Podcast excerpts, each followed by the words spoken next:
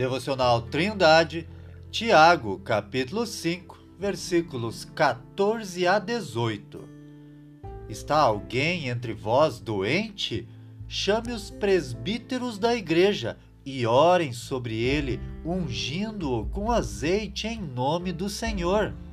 E a oração da fé salvará o doente, e o Senhor o levantará.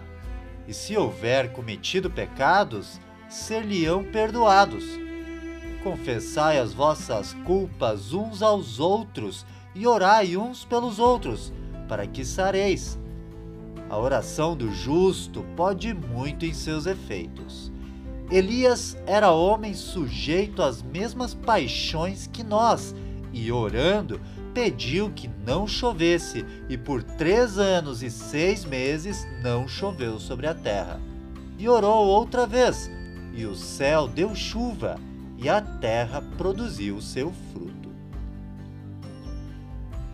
Durante toda a carta, vemos Tiago corrigindo pecados como a arrogância, a amizade com o mundo, a inveja, a maledicência e o egoísmo. O homem sem Deus vive em pecados e não conhece outra forma de viver Porém, aquele que foi salvo pela fé em Cristo tornou-se um filho de Deus e deve experimentar uma renovação em seu entendimento, de acordo com Romanos, capítulo 12, versículos 1 e 2.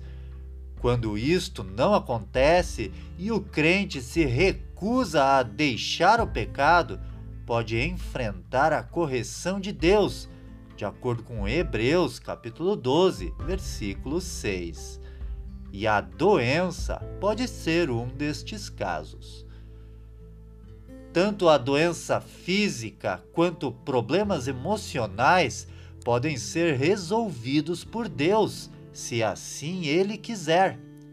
Porém, entendemos que todas as coisas cooperam para o bem daqueles que são chamados segundo o seu propósito, os quais Deus predestinou para serem conformados à imagem de seu filho Jesus.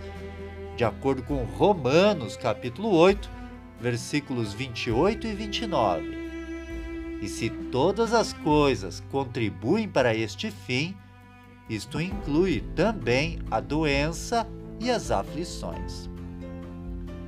É vontade do Senhor trabalhar em sua igreja, produzindo crescimento espiritual em seus filhos. Assim, o Senhor usa as aflições para nos chamar ao arrependimento, confissão de pecados e oração. Tiago diz que a oração do justo pode muito em seus efeitos, e para encorajar os presbíteros a levar sempre diante de Deus os problemas dos irmãos, ele os lembra das orações de Elias, o qual era homem sujeito às mesmas paixões que nós, mas confiante no poder de Deus, pediu que não chovesse e por três anos e seis meses não choveu sobre a terra, de acordo com 1 Reis, capítulo 17, versículo 1, e Lucas, capítulo 4, versículo 25. A seca mencionada em 1 Reis foi um julgamento de Deus sobre Israel por causa do pecado e foi removido depois que os israelitas voltaram para o Senhor e o reconheceram como Deus verdadeiro, de acordo com 1 Reis, capítulo 18, versículos 39 a 45. Da mesma forma, todo o contexto desta passagem retrata presbíteros indo orar por alguém que possa ter se afastado de Deus e por causa disto estava doente. Tiago nos diz que a oração da fé e o arrependimento demonstrado pela confissão de pecados pode trazer cura e perdão.